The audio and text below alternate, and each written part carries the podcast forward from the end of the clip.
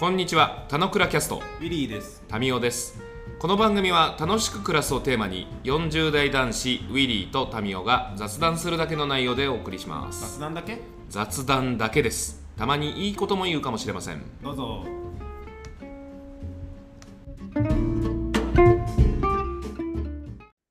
Happy birthday to you. あ一緒に歌われちゃったよ Happy birthday to you. ああ、いい声、いい声。Happy birthday, happy birthday, happy birthday to you. お、ありがとう。まさか、ということで、今日は、えー、入沢礼二さんの、えー、誕生日ということで、7月18ですね、それは。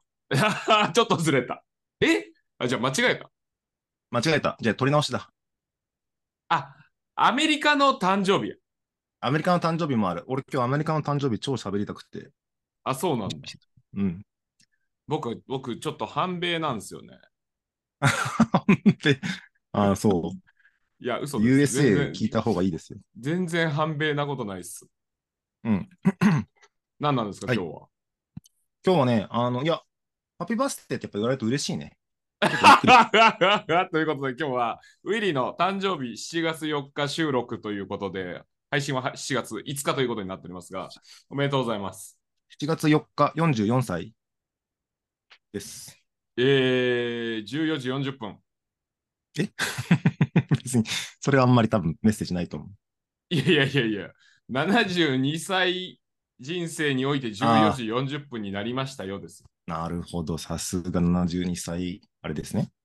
72歳あれです。あれですね。10名前忘れちゃった14時40分だからもう20分ぐらい仕事して、あの、うんうんおやつおやつ食えばいいと思います。でも、もうなるほど20分はちょっと働こうぜの1年間なんじゃないですか？僕の捉え方的には。うん。あれ ?72 で割ると？い ?1 歳は何分相当なの？1歳20分です。?20 分だから来年は、あれなんだ。お休みの年なんだ。休憩の時の年なんだ。おやつです。おやつだ。はい。どうなんですか、心境的には。心境的にね、今日はね、俺、この、はいこれを喋るために仕事しないですか？いや これを喋るためにこの1年間、ちょっと、あの、活動してきたんで、ちょっと、はい。いいね。そういう捉え方もあるよね。借りを、借りを返すぞってやつですね。借りを返すぞ。なるほど。なんか借りありましたっけ、あのね、そう、去年の田之倉聞き直したこと何度もあるんですよ。あ、そうよねそう。あの、ウィリを聞き直すってよく言うよ。そうそう。あ、特にこういう節目の時はさ、聞いといた方が、そもそも自分が何言ってたかも、まあ、緩やかに忘れちゃったりしてるから、あちゃんと話う。そうと思って。そうで、俺、俺誕生日の時とかなんかそんな話してんの？まあいいよ。はいはいはい。ごめんなさい。で、えっと、去年言われたのは、あれなんですよ。うん俺、人生の目的決まった。バシッみたいな感じで喋ろうと思ったらば、うん。うん。なんかさすがに鋭い川口さんに突っ込みを受けてしまって、まあ今なお、今なお突っ込んでますけどね。今なお突っ込んでるから、はいなんかそこに対して別に、タミーがどうこうっていうのも確かに俺そこまだぼんやりしてたから、なんかあの、蹴りをつけないといけないかなと思っていたので、そのことについて話したいよと。うん。おおなるほど。ということで44歳の節目だからこそと。そうそう。で、タミーにどうこう、さっきも言ったタミーがどうこうっていうのも結構1年間こうだったよってスライドとかを作ったりするので、あの、うんうん。うんまあ、43歳どうだったかってことをはいはい。思うときに、今年のテーマはもう明確にこれだなと。去年指摘されたのは、これ、あれですね、皆さん、あの、入澤さん、今、あの、プレゼン中で、あの、あパワポパワポを表示しながらお話しいただいてますからね。えっとね、そう、あの、人生の目的が決まった。幸せな親子とはですっていうのを喋って、で、かつタミーもそれを聞くモードになってくれていて、うんうんうん。えーよし、あの、いいの人生の目的聞くばっと来たんだけど、あれ、うんなんかちょっとこれ、うまく整理できてないみたいなことを指摘いただき、で、めっちゃそうなんだよねって話をしてて、なんかわかんないけど、まあ、持ち帰りみたいな感じになったわけですよ。え、1年間 ?1 一年間持ち帰りしたんですか？1年間持ち持帰り。ち帰りすぎだろ。あいやいや、でもまあ、ななんて言うんだろう、確かにそんな簡単に出ないなっていうのと、多分まあ今日も何らか持ち帰ったりすると思うんですよ。なんだけど、なんかここは整理できて、ここはまだなんだみたいなことが、俺の中でも思いたいし、なんかタミーっていうの共通言語になったらいいなと思ってスライドにしてますよってことで、はいはいはい。ねうんなるほど。あの、幸せな親子を人生の目的として決めたんだわ、つって。で、うんその先にあんのは、なんか世界平和なんだよね、みたいな話をポロッとしたらば、山登って世界平和は、でも、その山登って世界平和は、あの、正月の山登りの話じゃなかったっけ？それもあるんだけど、あの、まあまあ、でも、確かに俺よく、えっと、一般的な言葉でも、なんか世界が平和になった方がいいわ、とかって言うんだけど、はいはいはいはい。そもそも世界は平和なんじゃないか、今すでに、とか、うんうんうんうんあの、幸せな親子が、なんか手段で、実際やってるのは、へ世界平和なんじゃないのみたいなこと言われてて、うんうんうんあ、なるほど。と。これなかなか鋭いこと突っ込めたなと。あの日々、日々何を意識して暮らすかでいくと、幸せな親子を増やしたいっていうふうに決まったんだけど、なんかそこがゴールなのか、その先があるのかみたいな形を、あの、指摘もらったよと。合わせて、はいはいはい。と、その世界の整理っていうのもあるんだけど、あの、うそもそも幸せな親子ってのはどんな状態かっていうのをもうちょっと定義したりとか、幸せな親子っていうのを定義したときに何するかが紐づくと、よりいいじゃんね、みたいなことも受けたよと。あ、なるほどとはいはいはい。両方、もっともな話じゃないですかと。うんうんだから、今日まず幸せな親子とは何かっていうところと、なんか世界の調和とはみたいなことを少し喋りたいなっていうふうに思ってますよと。で、細かいんだけど、幸せな親子とはと世界の調和とはという、こう、二つのあそうそうそうう。そう。はあ。で、世界の調和は、あの、ちょっとまだ俺の中ではまだふんわりしてるところがあるので、幸せな親子と世界の調和との関係性みたいなことを少し喋りたいなと思ってるっていうぐらいなんだけど、入り口からちょっと言っとくとさ、さっきまで世界平和って言ったのが、世界の調和とはという、この調和にスイッチしてるのは、何らか説明がある前提でいいんですか、何らか説明があるけど、あの、まあ、前話すのに結構近くって、なんか平和って言葉って、うなんかちょっと、あの、なんか最終ゴールみたく言われたりしてるけど、別に少しぐらいいざこざがあったりしたりするんだけど、うん結局なんやかんや言って世界が保たれてることで、なんか十分それでいいんじゃないかと思ったりしてるので、世界の調和って言葉に一旦してますよっていう、そんな感じ。うんうんうん、なるほど。まあ OK です。で、えっと、まあ、こんな感じですよ。めっちゃ仕事みたいになってますよ。あ、でもね、皆さそう。んアジェン、アジェンダ切られてますよ。丸はい1、丸2、丸3。そうななんだけど、あのはい、そう、俺これ作ってて、あ、なるほどなと思ったんだけど、うんすっげえ当たり前だけど、自分がやりたいこととかを整理するのってこんなに楽しいし、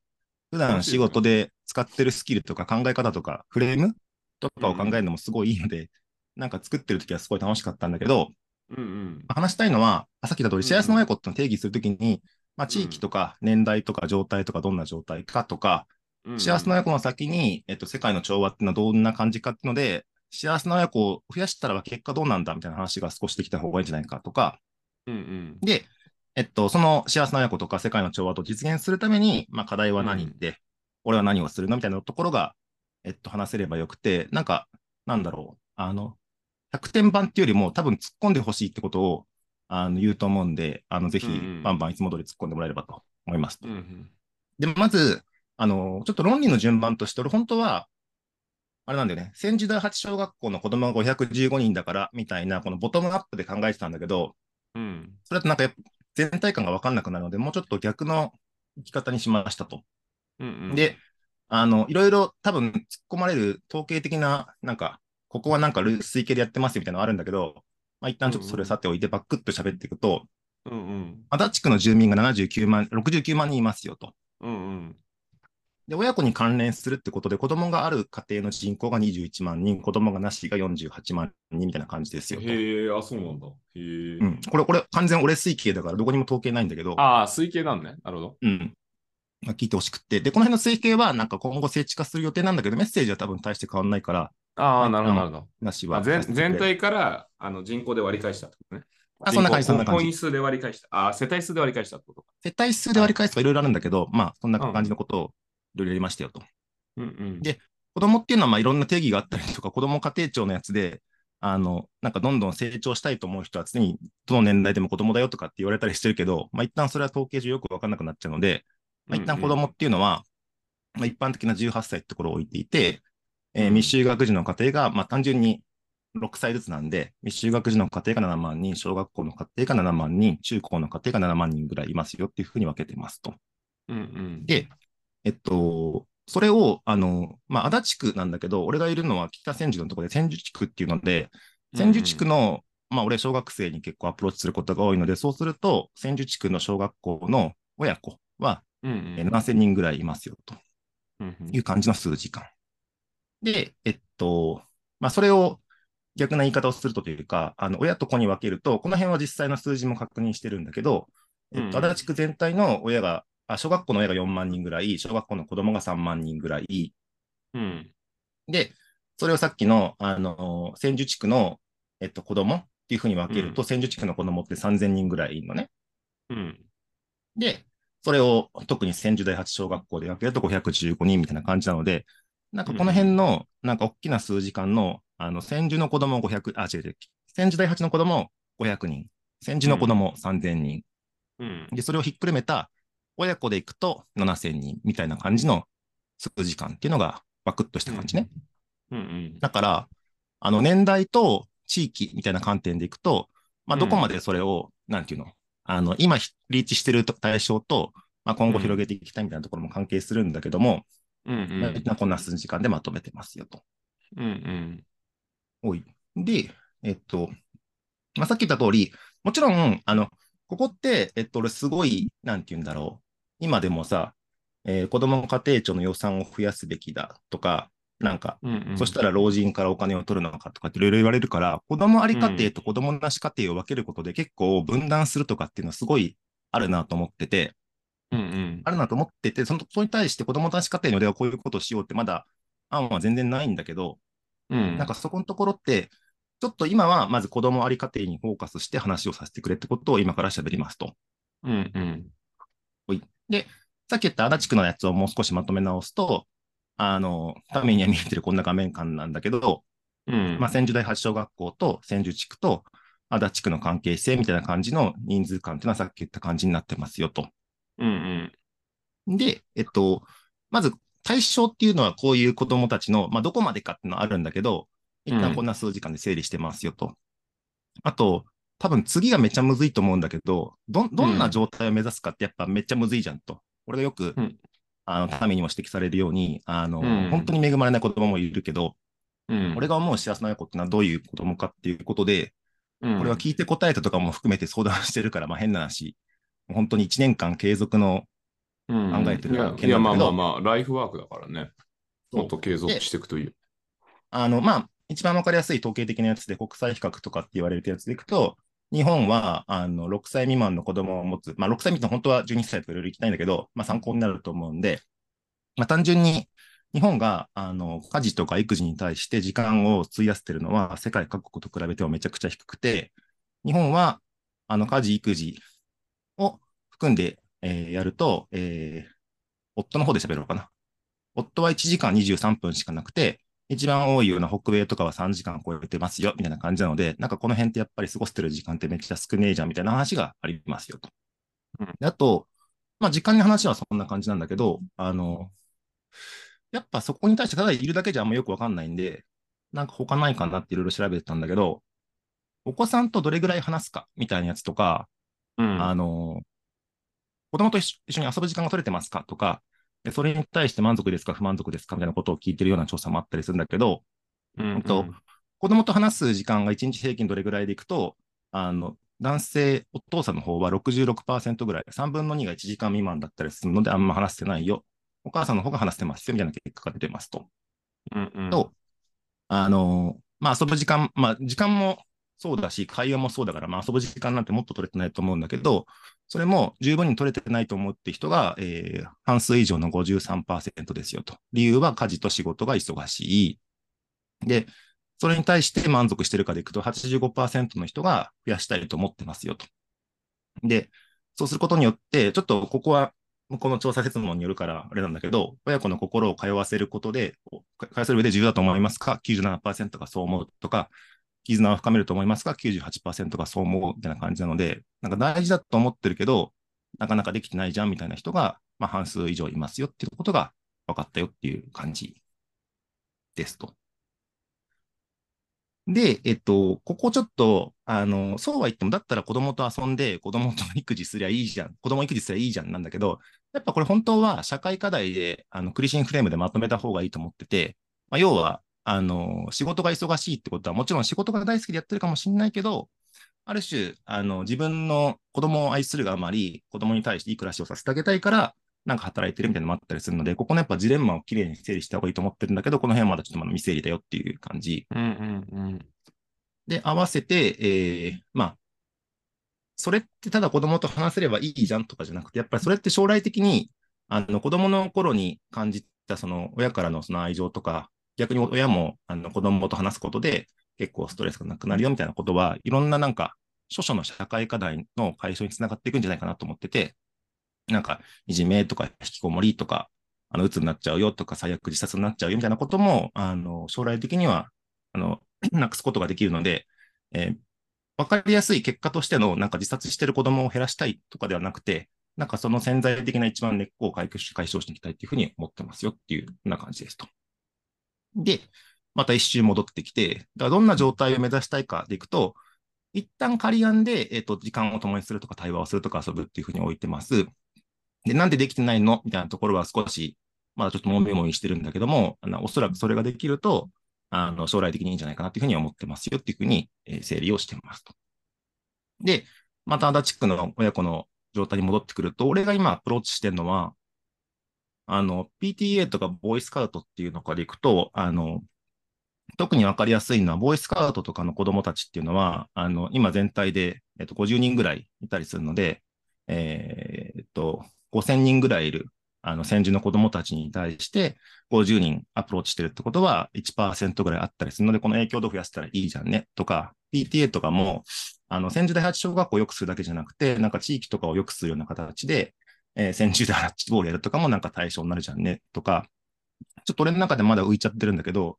まあ、DEI とかっていうのはなんでやってるのか、みたいなのが、なんかその仕事と幸せな親子みたいな整理はあるんだけども、あの、少なからず、あの、子供を持ちたいとか、子供ともっと、あの、家事、育児を両立したいみたいな人に対して、えっと、なんかするってところは、リクルート社内ではあるけども、なんか解消するところには役立ってるんじゃないかしら、なんていうふうに思ってるよと。で、えっと、このマーケットを何度も言う通り、えっと、別に千住第八小学校だけを変えたいとか、千住地域だけを変えたいとか、足立区だけを変えたいっていうわけではないんだけど、まあ、単純にこれってやっぱり単純に広げることが大事かなと思ってるので、なんか足立でうまくいってること、千住うまくいってることっていうのをなんか足立区全体に広げていくみたいなこととか、なんかそれって別に足立だけ特別な課題じゃなくて、おそらく日本全体で、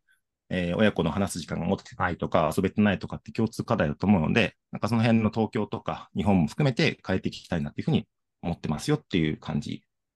で、これなんか最後、なんかこれ足立区のホームページ結構バーって調べてて、あ、なんかいいなと思ったんだけど、まあ、単純にやっぱり人が減るから、あのーみんなで協力する、共同するだけでは、あの、もともと共同するっていうメッセージがなかったらしいんだけど、共同するだけじゃなくて、ね、それに対してやっぱ人口構造がさらに減っちゃったりとか、地域社会の担い手が減っちゃったりとかするので、えっと、互いに認め合ったりとか、つながり合ったりして、力を発揮していく必要の仕組みが必要ですよ。競争ですよ。みたいなメッセージをしてて、あ、なるほど、競争か、みたいな感じで、足立区の区法にも、なんかここの決めた仕組みは俺全く知らなかったんだけど、競争力で作る活力に溢れ、進化し続ける人町足立って言ったりしてるので、なんか俺がやりたいのは多分こんな感じのことをやりたいんだろうな。別にもちろん足立区だけにはかかんないんだけども、えっと、自分の家だけで自分の子供を見るとかじゃなくて、えーもちろん、あの、子供がミックスしてもいいし、地域全体でなんかするとかでもいいし、なんかそんな感じのことっていうのはおそらくメッセージとしては、俺は結構近しいことやりたいんだろうなって思ってるよっていう、そんな感じのことを言って、共有は一旦おしまいですと。いう感じ。最初に戻ると、ちょっとバーって言っちゃったので、えー、幸せな親子を、まず、なんつうんだろう。足立区だけにはもちろん閉じるつもりはないんだけども、地域とか年代とかっていくと、あの、千住地区とか、それは足立区まで広げたいとか、それがひいては日本とか世界に広がるんじゃないかと思ったりしてるよとか、年代は今たまたま小学生を見てるからなんだけども、なんかその辺ぐらいの、特に、えー自分の、あの、自我ができたりするようなタイミングで、これはたまたまボイスカウトとか PTA を見たりしてるので、なんかその辺の対象がいいんじゃないかとか、状態は、親子が時間を共にしている状態。で、別に世界っていうのはなんか地球とか世界地図の世界じゃないと思ってるので、なんかその目の前の関係性がいい状態の親子っていうのが増えることによって、別になんかそうやって、あ、人に対してこうやって、なんか愛情かけてもらえるんだとか、それに対して自分が影響を与えてくることができるんだみたいにふうに思った親だったり子供っていうのは、おそらく別に子供がいない家庭とかにも、あの、いい関係になれると思ってるので、なんかそんな風な世界的に捉えてますよと。で、えー、まあ、状況を実現するためにってところで言うと、ジレンマは、まあちょっと、あの、完全に追い切れてないんだけど、おそらく、なんか資本主義の仕組みとか、今までの、あの、親が、あ母親の方が子供をするみたいな、なんか固定概念とかがあるみたいなのがあったりするかもしれないんだけど、ここはもう少し整理したいな。なんだけど、俺が今やってることの PTA とかボイスカウトとかっていうのは、あ何らか近しいことの解消になるんじゃないかしらと思ってやってるよ、みたいな、そんな全体感でございました。はい、長らくご清聴ありがとうございました。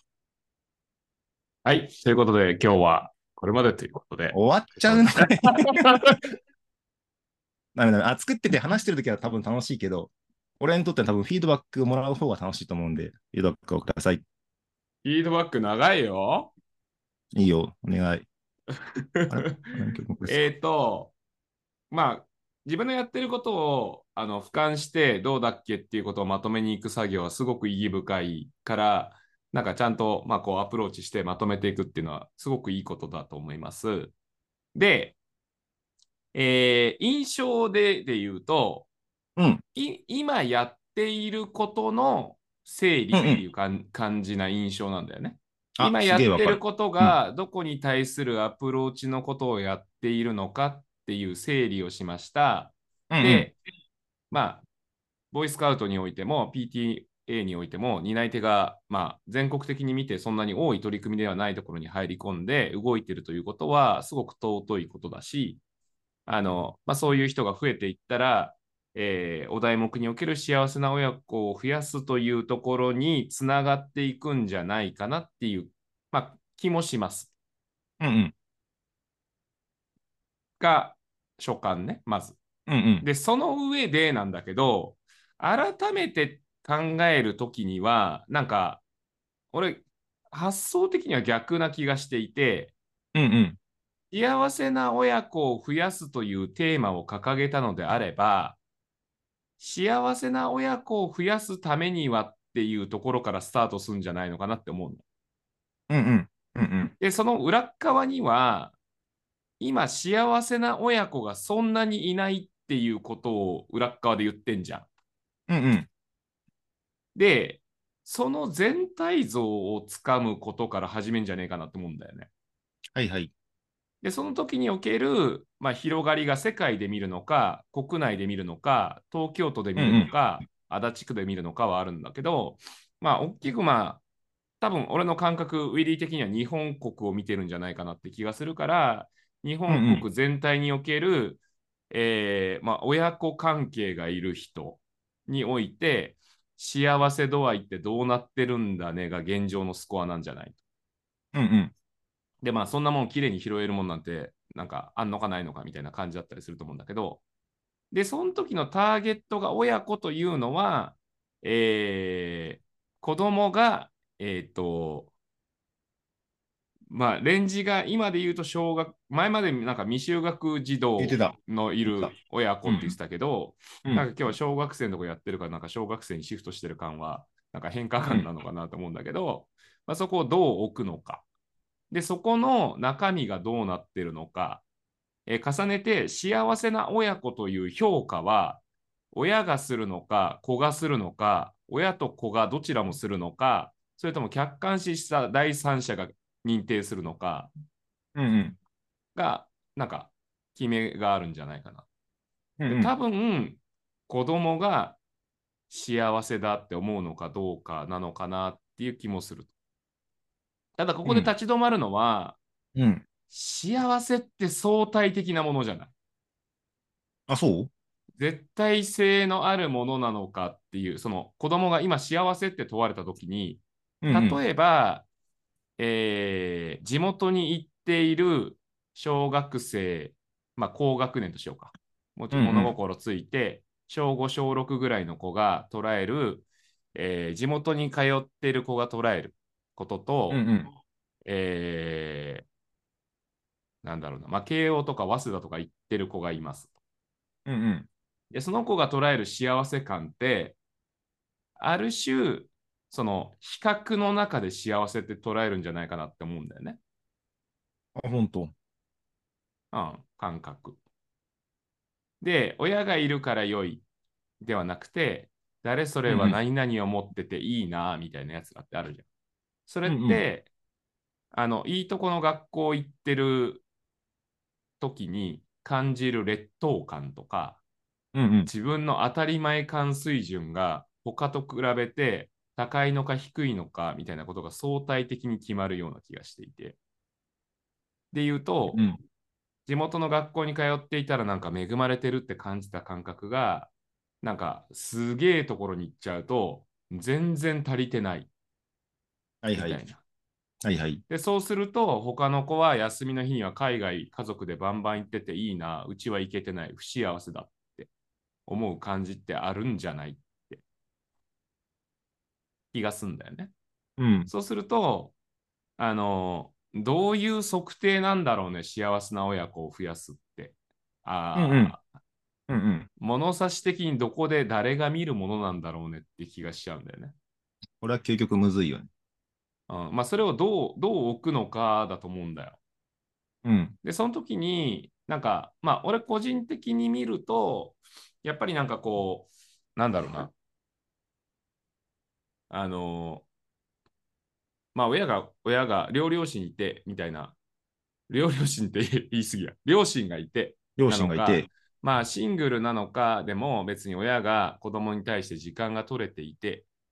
っていうところが必要なのかどうかって、なんか各こ家庭別に結構捉え方違えんじゃねえかなって気がしちゃうんだよね。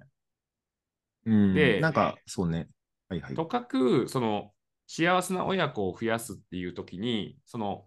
両親がいて、別にあのいい食事困ってないって子って、なんか幸せなんじゃねって思うんだよね。はいはい。なんかこの前の平和の話に近いかもしれないね。うん、で、圧倒的に足りてないみたいなところは、やっぱり貧困家庭に起きてんじゃないかなって気がするんだよね。順番で言うとね。うん。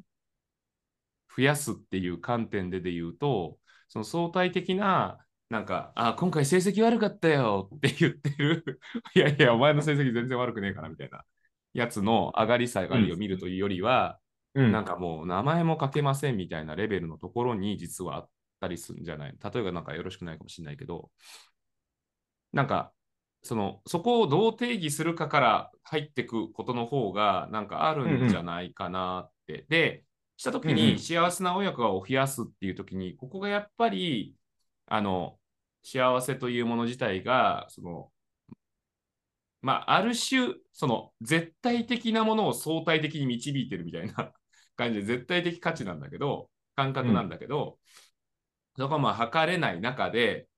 なんか、ここのポイントは外してはならないという時に、そういうものが欠如するものにおいて、なんか支援していくっていうアプローチになんか整理していく感じがあるのかなって気がしてたわけ。はいはい。な全然ウィリーがやってる活動はすごく尊いし、PTA なんて全然ね、なんかやろうとする人たちもいなかったりするし、PTA が機能することによって、あの、ちゃんと、その地域社会が、もしくは学校の生活が、もしくは子どもたちの生活がちゃんと担保されてるっていうところの土台になってるっていうところはある。うんうん。なんだけど、その活動を通した先に幸せな親子を増やすということにつながるのかでいうと、増やすっていうことを置くのであれば、うんうん、なんかやっぱ不幸せをひっくり返していかないといけないんじゃねえかなって気がする？うんうん。あ、わかるわかる。すごいよくわかる。あのーで。不幸せ不幸せがどのぐらいあるのかってボリュームを知りたいとかって思っちゃうかな。うーん。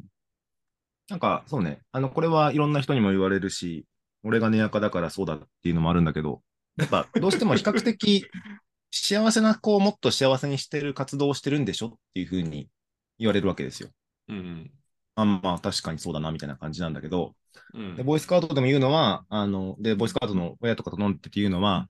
あの、この場に来れてる親子はもう絶対幸せだし、俺がもっと幸せにする自信があるよと。なんだけど、来れない子がやっぱり圧倒的にいるから、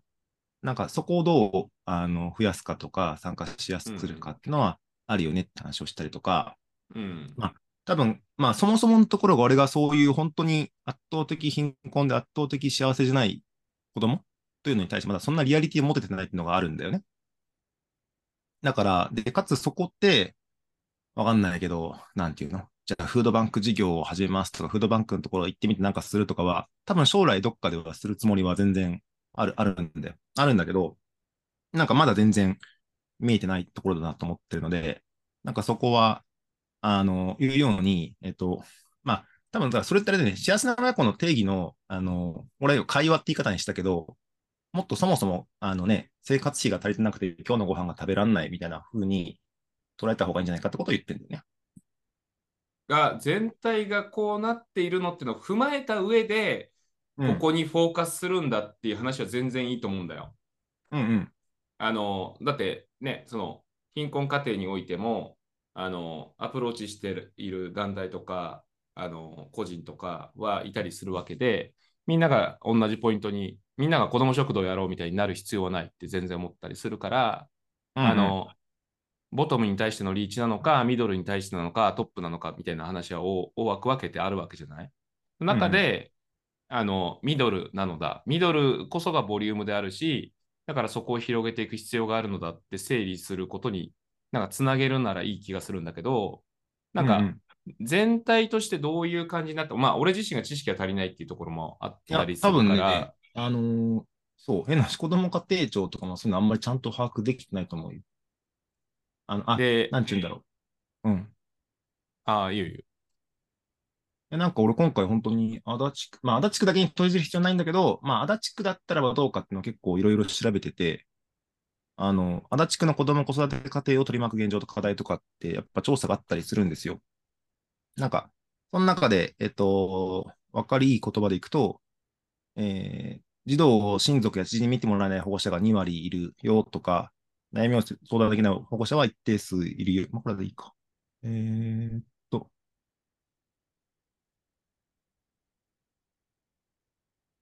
子育てが楽しいと感じる保護者が多いが65%ぐらいなんだけども、一方で辛いと感じる保護者が30%ぐらいいるみたいな、俺結構衝撃だったりするんだけど、なんか、これだけ見ても多分どこを対象とするかとかって全然違うことやってるなっていうふうな気がするので、なんかそこはあるよね。どこを対象とするかっていうのは。あと、児童、うん、ももっと極端な話、児童虐待の数とかめっちゃ増えてるじゃんとかも出てるし。